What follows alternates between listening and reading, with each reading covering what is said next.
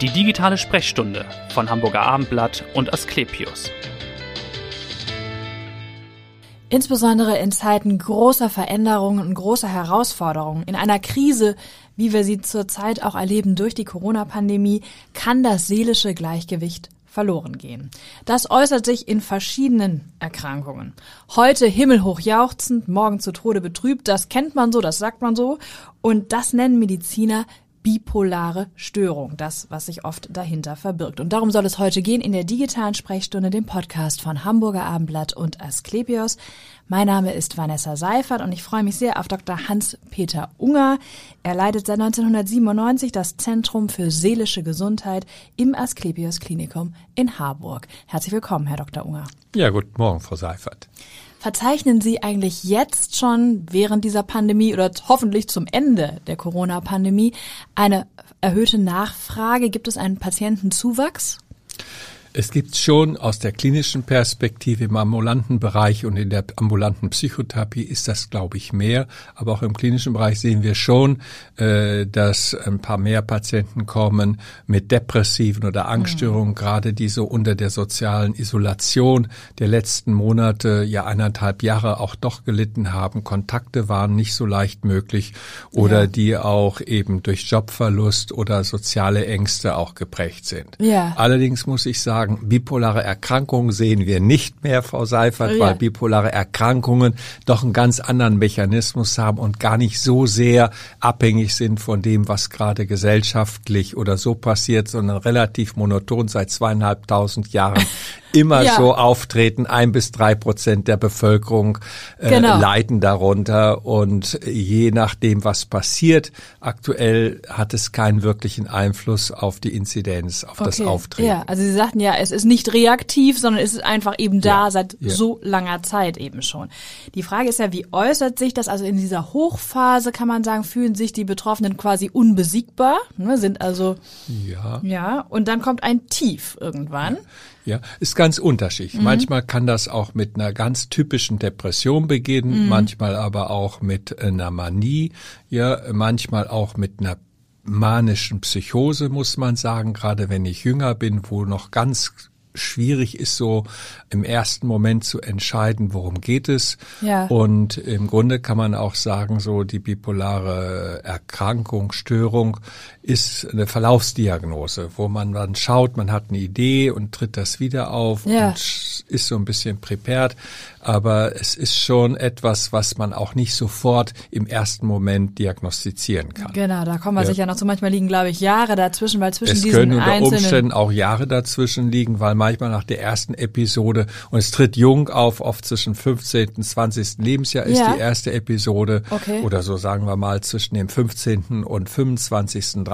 Ja. Lebensjahr und dann ist es vielleicht Liebeskummer oder Angst, was mache ich jetzt nach der Berufsausbildung mhm. und ich bleib da so ein paar Wochen, Monate drin stecken in dieser Angst und ja. erst später sieht man rückblickend, Mensch, das war die erste depressive Episode. Die man damals aber dann noch gar nicht als solche so erkannt Nein, hat oder wahrgenommen hat. Ganz ne? genau die Frage ist ja auch schon, wen kann das treffen oder wen trifft das? Es trifft, ich habe im Vorgespräch haben wir schon gesprochen, es kann den Frührentner genauso treffen wie den Unternehmenschef. Es ist niemand so richtig davor gefeit? Ja, der Frührentner eher selten. Also es gibt auch äh, Manien oder manisch-depressive Erkrankungen, die im höheren oder im äh, zweiten Lebensalter so ab 50 auftreten, aber dann steckt oft auch eine organische Unter Ursache dahinter. Mhm. Also fällt mir jetzt spontan ein, zum Beispiel eine Patientin, die eine Operation wegen Schilddrüsen Karzinom hatte und dann nach der Operation plötzlich eine richtig schwere Manie entwickelt hat, ja. sich mehrere Autos gekauft hat und ganz äh, redegewandt und, mhm. und expansiv mit wenig Schlafbedürfnis plötzlich wie verwandelt war. Ja. Aber im Vorfeld und auch in der Familie gab es gar keinen Hinweis dafür. Mhm.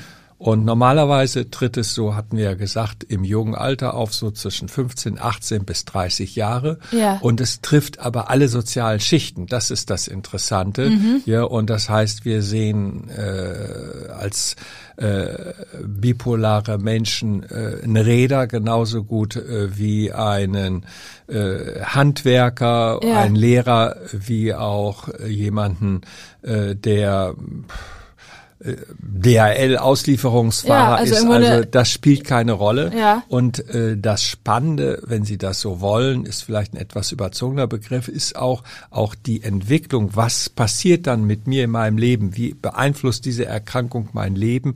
Extrem unterschiedlich ist. Es gibt also Menschen mit einer bipolaren Störung, äh, die in der Politik oder in der Wirtschaft in führenden Positionen sind. Ja. Und es gibt Menschen mit einer bipolaren Störung, die im Heim leben, weil sie durch die Erkrankung Komplett alles verloren Bahn haben. ja, werden. Mhm. soziale Kontakte, Ausbildung oder Job.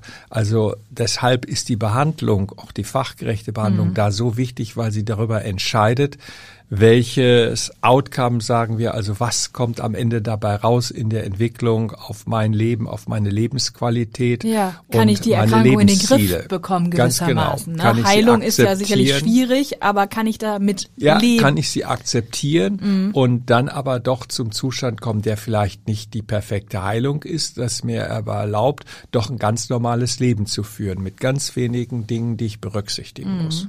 Nun haben Sie ja schon gesagt, es kann tatsächlich äh, jeden treffen, also Ja. unabhängig vom sozialen Status.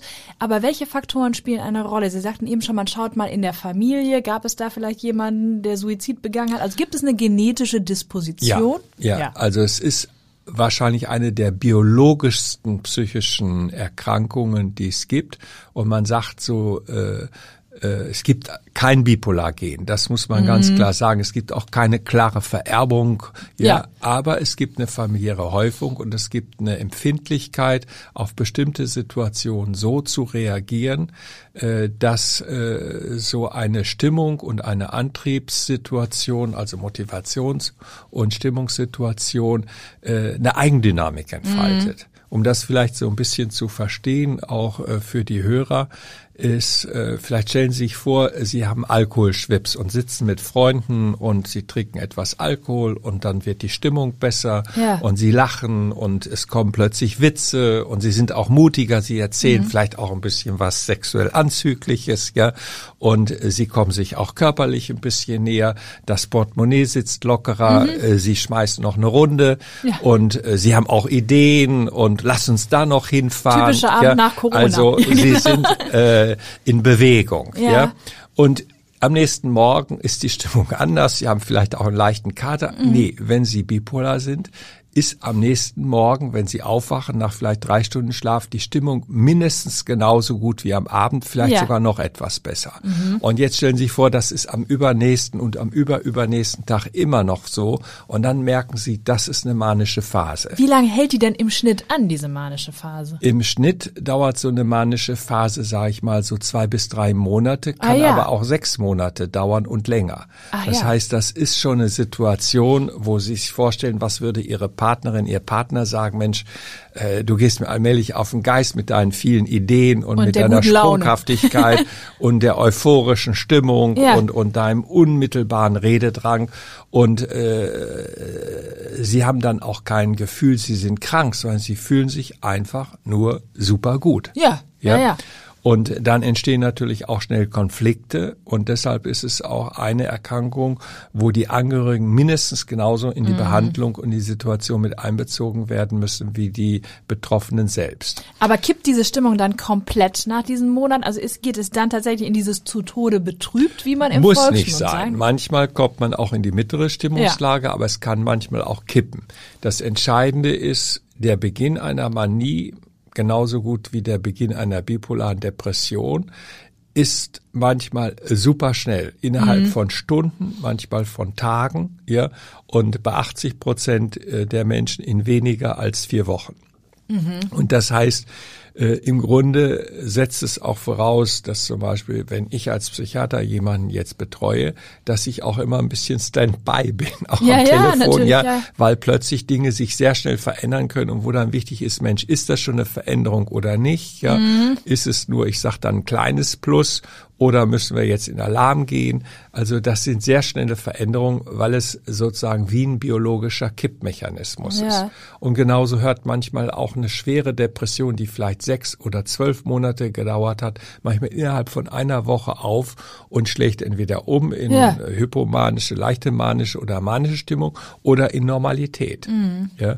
Und das macht deutlich, dass es biologische Mechanismen ja. sind, die dahinter sind. Ja. ja, weil normalerweise in Bezug auf äh, Belastung in unserem Leben, ja, Trennungskonflikte, ändert sich die Stimmung auch, aber nicht so nicht rasant so, ja. und nicht so Andauernd heftig. dann auch. Ja, ja. Welche Rolle spielt denn, weil wir eben sagten, es tritt häufig auch schon in frühen Jahren auf, also zwischen dem 15. und 20. Lebensjahr. Welche Rolle spielt Drogenkonsum? Wird ja häufig auch damit irgendwie äh, Kann eine Rolle spielen, ja aber da bin ich eher sehr vorsichtig, mhm. äh, weil wenn ich merke, die Stimmung steigt, ja, unternehme ich auch etwas manchmal automatisch, um diese Stimmungssteigerung zu unterhalten, zu festigen. Ja. Und das ist dann manchmal Alkohol und das können auch bestimmte Drogen sein. Mhm. Ja, das können auch bestimmte Verhaltensweisen sein, wie einkaufen und, ja. und sich nicht schlafen legen wollen. Ja, also äh, ich unternehme auch was, um die Stimmung um aufrechtzuerhalten. Und in Bewegung ja, zu bleiben. Äh, und, um das, was ja. als Eigendynamik sich entwickelt, auch noch zu unterstützen. Mhm. Ja. Nun habe ich gelesen, diese erste Episode, wie es heißt, hat oft einen Auslöser. Ja. Was kann das dann ganz konkret sein? Ja, das ist ganz unterschiedlich. Das können äh, im schlimmsten Fall sogar manchmal traumatische Lebenserfahrungen sein, ein Übergriff, eine Gewalttätigkeit. Es können aber auch Kränkungen sein, dass ich in der Schule zurückgesetzt bin. Mhm. Es kann äh, sein, dass sich der erste Partner, die erste Partnerin, Freundin, Freund von mir trennt. Es kann sein, dass ich umziehe in eine andere Stadt zur Ausbildung, ja. zum Studium. Äh, es kann auch sein, dass ich jetzt gucke nach dem Studium, wie komme ich in den Job. Also es sind so Lebensphasen, Lebensereignisse, unspezifische Ereignisse ja. im Grunde genommen, die jeden von uns auch ein Stück in der Stimmung vielleicht trüben oder ja. befeuern. Mhm. Ja, aber dann plötzlich klickt was ein und das Ganze kriegt eine Eigendynamik. Genau. Mhm. Und es ist nicht am nächsten Morgen oder nach einer Woche weg, sondern es wird immer stetiger und mhm. immer stärker. Das wäre jetzt auch die Frage, woran erkenne ich das als Familienmitglied oder vielleicht im Freundeskreis, dass jemand bipolar ist? Weil anfangs kann ich ja vielleicht noch sagen, ach Mensch, der ist ja immer gut drauf, ja. der ist so. Ja. Oder dann vielleicht, ach Mensch, jetzt ist er, ja, hat er einen schlechten Tag. Aber wann erkenne ich, dass das tatsächlich pathologisch ist? Naja, das ist gar nicht so einfach. Ähm, Im Grunde erkenne ich es daran, äh, dass es immer wieder vorwiegend äh, doch depressive Stimmungen mhm. gibt, wo der Antrieb äh, weg ist, wo ich niedergeschlagen bin, niedergedrückt bin, voller Selbstzweifel, auch ein Stück äh, grüblerisch eingeengt auf ein Thema, ein Versagen oder eine Schuld, ja, äh, wo ich keinen Appetit habe, wo ich morgens früh wach werde, schweißgebadet und mm. im Grübeln bin. Also typische eigentlich äh, deutliche äh, depressive Symptome, ja. ja. Oder wo es eine Phase gibt, wo ich eben dann plötzlich euphorisch bin, ja. vielleicht auch manchmal durchaus etwas, ja, äh, aggressiv gereizt, ja, wo ich schnell spreche, wo ich viele Ideen habe, mhm. äh, wo ich plötzlich auch äh, so eine Reiselust kriege. Also es ist, ja. äh, wenn ich manisch bin und ich sehe heute Morgen hier das Abendblatt und da steht ein Artikel bei Wien, zack Mensch, Wien, da wollte ich immer hin. Taxi bestellt und, dann und sie fahren mit einem Taxi 1000 Kilometer, ich weiß nicht, wie weit es ist, direkt ja. nach Wien. In Wien angekommen, stellen sie fest, sie haben ja gar keinen Koffer dabei ja. Also, ja. also sie gehen erstmal schön frühstücken, ja, ja, und dann bestellen sich ein Taxi und zurück. Ja, ja, okay. ja ich also, habe ja den Koffer vergessen und so hm. werden sie von Einfällen geleitet ja. und das Geld spielt bei mal keine Rolle. Mhm. Ja. Und äh, das ist natürlich etwas, was in der Familie nicht zu Amüsement führt nee, und wo Konflikte entstehen. Genau. Ja, mhm. äh, und äh, deshalb ist es auch immer ein Risiko, äh, dass die Partnerschaften durch eine bipolare Erkrankung auch gefährdet sein ja. können, weil der Partner irgendwann nicht mehr will und das geht manchmal auch sehr viel Geld verloren und mhm. manchmal steht auch die soziale Existenz auf dem Spiel. Ach, ja. Und da sind wir wieder bei dem Thema Mensch, äh, in der Situation ist wichtig, wichtig, sich zu informieren Ja. und auch aus Scham oder auch aus Tabugefühlen heraus zu gucken, Mensch, was könnte das sein? Mhm. Und daraus ist ja auch entstanden, dass es die Deutsche Gesellschaft bipolare Störung gibt, Ja. ja, die übrigens die erste Geschäftsstelle damals im Krankenhaus in Harburg war. Genau, und Sie waren ja auch lange stellvertretender Genau, Vorsitzender. ne? und, Mhm. äh, und wo wirklich Angehörige, Betroffene und äh, Fachleute gemeinsam arbeiten und wer sich informieren will, äh, dgbs.de kann da alle Informationen finden, Hinweis, ja. sowohl für Angehörige wie Betroffene. Da ist auch ein Chatraum Mhm. für Betroffene ähm, und bipolare Menschen, sage ich mal, die bipolare Erfahrung gemacht Ja. haben, sind auch sehr neuen Techniken zugeneigt. Also Ja. wir hatten schon einen Chatroom, der auch moderiert wird, äh, schon bevor überhaupt diese ganzen Themen aufkamen, Ja. jetzt in der Öffentlichkeit und äh, auch im ähm, na, im Smartphone Mhm. zum Beispiel einen Kalender zu führen, Stimmungskalender jeden Ah, ja. Tag, um zu gucken, Mensch, wie ändert sich meine Stimmung? Da ist eine große Bereitschaft und ein großes Interesse bei vielen Bipolaren, auch wirklich die neuesten Technologien Ah, ja. zu nutzen. Und das ist vielleicht auch diese Nähe, die es manchmal gibt, auch außerhalb der Krankheitsphasen, äh, doch auch zu Kreativität. Ja, wie groß ist denn die Bereitschaft, weil das Stichwort gerade viel zur Therapie, also kommen die Patienten oder die Betroffenen aus eigenem Antrieb erfahrungsgemäß oder sind es eben doch die Ehepartner, die Familienmitglieder, die sagen, das geht so nicht weiter? Ja, die Familie spielt eine große Rolle. Und je mehr ich mich aber, und da kommen wir vielleicht gleich auch nochmal in der Behandlung drauf, je mehr ich aber eine gewisse Akzeptanz und Auseinandersetzung mit dem Thema Bipolar habe, desto mehr bin ich vielleicht auch selber bereit, in Behandlung zu gehen. Und das ist ja, was ich vorher gesagt hatte, so das soziale Outcome ist so unterschiedlich, weil wenn ich merke, wenn ich jetzt noch einmal vor die Klasse trete Ja. oder äh, vor meine Mitarbeiter und eine flammende Rede für sexuelle Freizügigkeit halte und auf den Tisch steige in der Manie, ja, äh, das ist ja, man sagt manchmal fast ein sozialer Suizid. Ja, ja. Und dann habe ich auch eine hohe Motivation, doch zu gucken, Mensch, dass mir das nicht nochmal passiert und wie kann ich Warnzeichen erkennen Mhm. und wie kann ich auch einen Plan sozusagen fürs Notfallmanagement dieser Situation entwickeln Genau. und damit dann aber eigentlich auch ganz normal leben. Genau, damit Ja. kommen wir jetzt, glaube ich, schon zu Diagnostik und auch Ja. Therapie. Äh, Wie diagnostizieren Sie denn diese bipolare Erkrankung, wenn jemand zu Ihnen kommt? Also wenn es die spezifische Frage gibt, das hatten wir ja schon gesagt, ist eher selten, ja, äh, dann würde ich zum Beispiel äh, bestimmte Fragestellungen, äh, bestimmte Fragen stellen. Aber im Grunde ist es ein Teil von Depressionsbehandlung, weil Ja. die meisten eben doch entweder kommen, ist das eine Psychose, wo auch eine Manie im Hintergrund ist, aber häufiger eigentlich ganz mit, klar mit dem Thema Depression, Ja. weil die Depression macht mehr Leidensdruck als die Manie. Klar. Obwohl die Manie sozial gesehen eher die gravierenden negativen Konsequenzen hat. So, und bei der Depressionsdiagnostik ist meine erste Frage immer, äh, wie viel Bipolarität ist in dieser Depression? So, wie bewerte ich das? Erstmal könnte ich fragen, gibt es auch Familienmitglieder, die schon mal eine bipolare oder eine depressive Erkrankung hatten? Besser depressive Erkrankung. Zweitens ist, äh, sind sie oft im Jahreszeitenwechsel, vor allen Dingen im Herbst, längere Zeit niedergeschlagen oder euphorisch. Dritte Frage ist, das betrifft jetzt speziell Frauen, hatten sie schon mal nach der Geburt eines Kindes eine länger gehende sogenannte postpartale Depression, Ja. weil das oft auch ein Beginn einer bipolaren Ah, ja. Erkrankung sein kann. Dann die Frage, die oft auch sehr schambesetzt ist, gab es auch Suizide im weiteren Kreis der Familie? Sind Menschen durch Suizid äh, verstorben? Weil die bipolare Störung auch die Erkrankung ist, äh, äh, die ein sehr hohes Suizidrisiko als Komplikation der Depression hat und auch die Verluste, die so über die Jahre dann doch durch unterschiedliche Phasen auftreten Ja. können. Dann ist äh, wichtig zu fragen, ob es auch äh, begleitend Angst und Panik gibt, weil da gibt es oft auch eine Schnei Überschneidung Ja. oder auch ein Alkoholkonsum oder ein Drogengebrauch, Mhm. gerade so stimulierende Drogen wie Amphetamine oder Kokain, Kokain. Genau.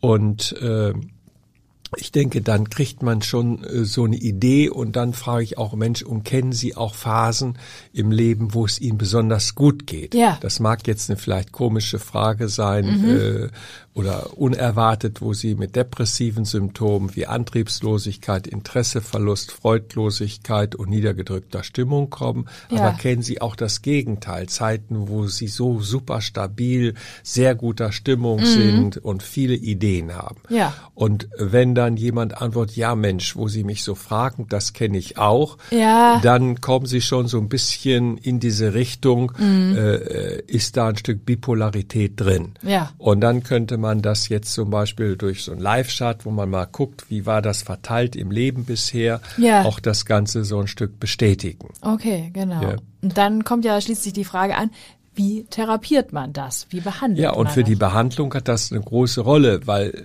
so, wenn wir sagen, die Behandlung, sage ich mal, steht auf zwei Ebenen. Das eine ist, gerade weil es auch eine sehr biologische Erkrankung ist, ist die medikamentöse Behandlung. Aber in den letzten Jahren ist eben auch deutlich geworden, welche Rolle die Psychotherapie dabei spielt.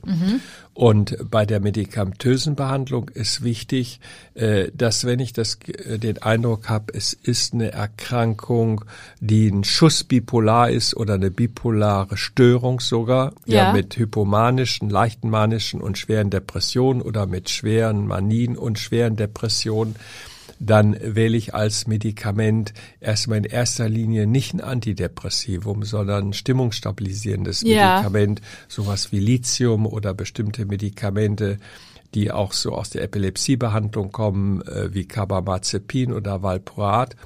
Und eher auch so neuere, äh, in kleiner Dosis antipsychotische Medikamente wie Quet, Namen Ja, müssen also wir auch nicht nicht, nennen, ne, ja, aber ja, aber mm. die sozusagen auch in stimmungsstabilisierenden Das ist entscheidend, dass es Charakter stabilisierend haben. ist. Genau, weil ich will nicht, dass es nach oben geht Oder und ich will unten. nicht, dass es unten geht. Ja? Genau, mhm. Und bestimmte Medikamente könnten die Stimmung zu sehr nach unten drücken, aber Antidepressiva können manchmal auch die Stimmung zu sehr nach oben drücken. Das Mhm. Ich heißt, ich verstehe, brauche mhm. erstmal eine Stimulisierung um die Mitte. Ja. Ja, und dann gucke ich im Einzelfall, was noch dazu kommt.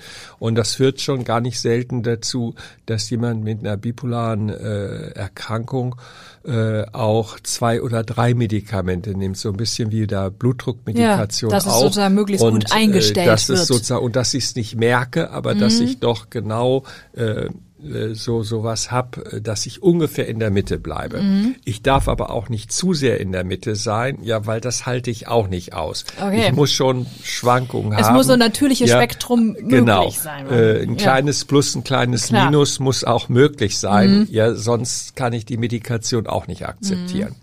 Und das rauszukriegen und darüber auch offen mit dem Arzt Ja. zu diskutieren, dafür ist es wichtig, dass ich erstmal mich auch äh, mit dem Thema selber beschäftige. Ja, das, was man so psychotherapeutisch, ja, ich liebe den Begriff nicht so Psychoedukation nennt. Was ist das und, und wie beeinflusst das mein Leben?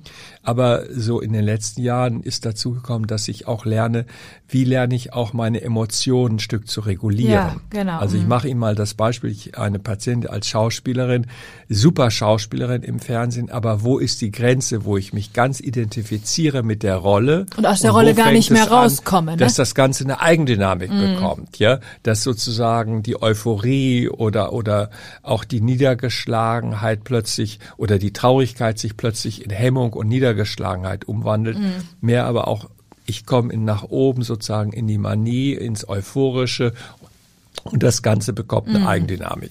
Und wie kriege ich da sozusagen Feingefühl für? Genau. Und das da sagten Sie, glaube ich, eben, dass man dann auch selber lernt, wahrscheinlich in der Therapie, diese frühen Warnsignale schon zu erkennen. Genau. Was kann und, das dann sein? Und da Ja. hat sich sehr bewährt Achtsamkeit Ja. auch Mhm. so. Mindfulness, wie bekomme ich einen Abstand zu der Situation? Gefühle kommen, Gefühle gehen. Ja, äh, Akzeptanz auch, ich habe mit der Sache zu tun, aber sie muss nicht mein Leben total beeinflussen. Mhm. Ich habe andere Ziele und Werte in meinem Leben. Und äh, die Achtsamkeit spielt da eine super Rolle, Ja. gerade auch in der, äh, wir sagen Rezidivprophylaxe oder Rückfallprophylaxe, spielt das eine große Rolle. Das heißt, ich kann eigentlich eine ganze Menge tun und Medikation und Psychotherapie ergänzen sich da wunderbar. Aber äh, ich muss mich erstmal sozusagen äh, ja das Thema auch ein Stück wie andere körperliche Erkrankungen Erstmal auch angehen, für mich ne? auch so annehmen. Annehmen, Ja. erkennen. Das ist der wichtige Punkt. Ja. Und ist das dann eigentlich ein lebenslanger Prozess, dieses Austarieren? Oder ist das irgendwann, dass man sagt, jetzt bin ich geheilt, in Im Grunde ist es ein lebenslanger Prozess, aber der Gedanke, äh, das sei ein lebenslanger Prozess, mal ehrlich gesagt, das halten wir nicht aus. Das heißt, für mich ist immer wichtig, wenn jemand äh, an der bipolaren äh, Störung erkrankt ist, ja, wie gewinne ich erstmal drei, vier Jahre Stabilität? Ja, okay. Ja, und wenn ich drei, vier, meinetwegen fünf Jahre Stabilität habe, dann laufen viele Dinge wie automatisch. Ja, dann spielt das in meinem Leben nicht mehr so eine große Rolle. Ich muss es im Kopf haben, ich muss vielleicht auch noch eine Medikation nehmen, Ja. aber es hat sich so viel in meinem Leben entwickelt, dass sich das Ganze integriert hat. Ja. Das heißt, das Ziel ist, wie bekomme ich eigentlich drei bis fünf Jahre erstmal Stabilität, wo keine wesentlichen depressiven oder manischen Phasen sind. Ja. Das ist das erste Ziel. Und, und dann haben sie wieder ihr Selbstverständnis, dann Okay. haben sie auch eine, eine Sicherheit sozusagen in ihrem Selbsterleben, Selbstwert, in ihrer Selbstwirksamkeit. Mhm. Und äh, dann haben sie eigentlich den größten Berg hinter sich gelassen. Und das erreiche ich durch die Medikamente und eine Und Gesprächstherapie. Psychotherapie, mit Psychotherapie. Mhm. unterschiedlichen Strategien. Gespräch, Gruppe, Selbsthilfe spielt eine Also auch große verschiedene Rolle. Auch Module wieder gibt es, ja. Mhm. DGBS, ja, also äh, das, was so dann auch in meine Situation passt. Und das ist eben wie pharmakologisch, wie psychotherapeutisch äh, auch ein Stück maßgeschneidert Mhm. auf den Einzelnen. Nun haben Sie eben schon erwähnt, ganz interessant, dass es dieses Krankheitsbild eigentlich schon seit 2500 Jahren gibt. Ne? Und Ja. auch viele Künstler tatsächlich, äh, Schauspieler, Maler, davon betroffen sind. Wie kommt das eigentlich, dass das gerade in so kreativen Berufen vertreten ist? Durch diese, durch diese Einfälle, die man hat in diesen manischen Phasen? Ja, also da gibt es diesen Begriff der Melancholie und äh, der Begriff der Melancholie ist so aus der Vier-Säfte-Lehre äh, der Antike und die Idee war sozusagen, die schwarze Galle erhitzt sich zu schnell, dann komme ich in die Mania, dann habe ich viele Ideen, die Raserei, aber äh, das ist der Punkt, äh, wo ich sozusagen den Göttern nahe bin, vielleicht auch mit ihnen in Konkurrenz treten will, Ja. äh, aber wo es auch gefährdet ist, äh, zu scheitern und beschämt zu werden. Und der andere Teil ist, die schwarze Galle wird zu schnell kalt, äh, dann bin ich eigentlich äh, gefühlslos, eingeengt, depressiv, niedergedrückt, antriebslos. Und je mehr ich diese Bandbreite habe, dachten die Griechen, ja, desto äh, schwieriger wird es zwar, das Ganze so in der Mitte zu halten, die schwarze Galle auf der mittleren Temperatur, aber da bin ich besonders kreativ. Und die Idee war von Aristoteles, dass gerade und seiner äh, Schule, dass gerade Staatsmänner, Philosophen, Künstler eigentlich so eine melancholische Verfassung haben müssten. Ja, ja. Und das hat sich eigentlich bis heute übertragen. Und Mhm. das Bild der Melancholie, viele kennen auch von Dürer diese geflügelte Gestalt mit Ja. dem aufgestützten Kopf. Das, wo man in der Kunstgeschichte sagt, das Bild der Bilder, Mhm. ja, das zentrale Bild, ist im Grunde ein manisch-depressives Bild. Mensch, haben wir das auch Ja, erklärt noch ja, hier in dem ja. Nun sieht man schon, Sie sind sehr, sehr kunstinteressiert, lieben Kunst, Kunstgeschichte. Worauf freuen Sie sich jetzt? Also wie schalten Sie ab, wenn Sie nicht in der Klinik sind? Was machen Sie gerne? Ja. Ach, das im Moment ist es natürlich der Garten, muss ich Ja. sagen, dass ich einen großen Garten habe und das super finde und nach den Jahren ist vieles auch gut gewachsen. Also das ist sicher eine Sache, aber das andere ist sicher auch das Interesse äh, für Bilder, äh, für Kunst, also vor allen Dingen für Bilder. Gibt es ja. eine Ausstellung, äh, die Sie gerne sehen möchten, wo Sie jetzt darauf hoffen, dass das wieder möglich sein wird? Ja, ich war jetzt gerade in Mailand. Äh, Da habe ich eine Ausstellung über Frauen in der Bilder, Frauenbilder in der russischen Kunst gesehen. War super spannend. Ja, auch in Berlin gibt's ein paar interessante Ausstellungen. Aber es ist gar nicht so die Ausstellung, sondern es interessieren immer wieder einzelne Künstler. Ja, und äh, wo es dann äh, darum geht, Mensch, in welcher Zeit lebt er? Auch jetzt letztes Jahrhundert. Mit wem ist er zusammengekommen? Ja. Auch spannend, wie oft auch Literatur sich mit Dichtkunst verbindet, also äh, Künstler, die auch Bücher, Gedichte geschrieben mhm. Haben und dem so nachzugehen, ja. ist äh, eigentlich manchmal fast kriminalistisch spannend für mich. und man entdeckt dann auch Zusammenhänge zwischen einzelnen mhm. Bildern auch. Also äh, das ist etwas, was sich so in den letzten Jahren sich bei mir wirklich als Leidenschaft auch entwickelt hat. Ja. Das, ja. Und muss ich sagen, so einen kleinen Schuss Bipolarität gebe ich mir selber auch manchmal. Ach so, muss, ja. ja, ja also nicht Braucht im Sinne man den von, auch. Ja, nee, aber so, nein, ich würde es mal so sagen. Ähm, Diagnosen in der Psychiatrie sind ja immer auch ein Stück, ähm, wie soll ich sagen, nicht künstlich hergestellt, aber doch eine Konvention. Mhm. Und zum Beispiel äh, bipolare Störung als Krankheit heißt, die Phasen haben soweit eine Eigendynamik entwickelt und dauern über Wochen, Monate, äh, manchmal Jahr und beeinflussen sozusagen unsere Fähigkeit, aktuell in der Manie oder in der Depression normales Leben zu führen. Ja. Das ist krankheitswertig. Mhm. Aber dass es äh, so Menschen gibt, die manchmal einen heftigeren Ausschlag nach oben oder nach unten in der Stimmung haben, das ist auch etwas, äh, was nicht unbedingt krankheitswertig genau. ist, weil es sich schnell wieder auflöst ja. nach wenigen Stunden oder Tagen. Mhm. Ja? Äh, und äh, das Ganze ist also in psychischen Erkrankungen immer eine Art von Kontinuum. Es gibt die Angstkrankheit, aber Angst kennen Sie, kennen ich, ist Kennt auch jeder. ein normaler die Frage ist immer, wie lange das anhält. Und das heißt genau, wie lange und wie tiefgreifend das mhm. ist und ob ich in der Phase, zum Beispiel in der manischen Phase, dann auch wirklich Krankheitsbewusstsein oder, oder Realitätsbewusstsein auch verliere und Dinge, meinen Job oder das mhm. Geld oder die Beziehung, die ich seit Jahren habe, überhaupt keine Rolle mehr spielt. Ja. Mhm. ja? Und das Ganze ein Stück realitätsunangemessen wird. Ja. Auch in der Depression, dass ich überzeugt bin, etwas überhaupt nicht mehr äh, leisten zu können mhm. und ein totaler Versager zu sein und jetzt eigentlich ist alles alles vorbei in meinem Leben, während es nur eine Kränkung war, äh, die wir alle auch erleiden mhm. und die den Ausschlag gegeben hat. Ich danke Ihnen ganz herzlich, dass Sie uns bewusst gemacht haben, was es bedeutet, bipolar zu sein, dass wir dieses Krankheitsbild äh, erklärt haben in dieser Folge. Das war sehr spannend. Ich danke Ihnen ganz herzlich und hören Sie gern wieder rein in die nächste digitale Sprechstunde. Vielen Dank. Ja, vielen Dank, Frau Seidel. Dankeschön.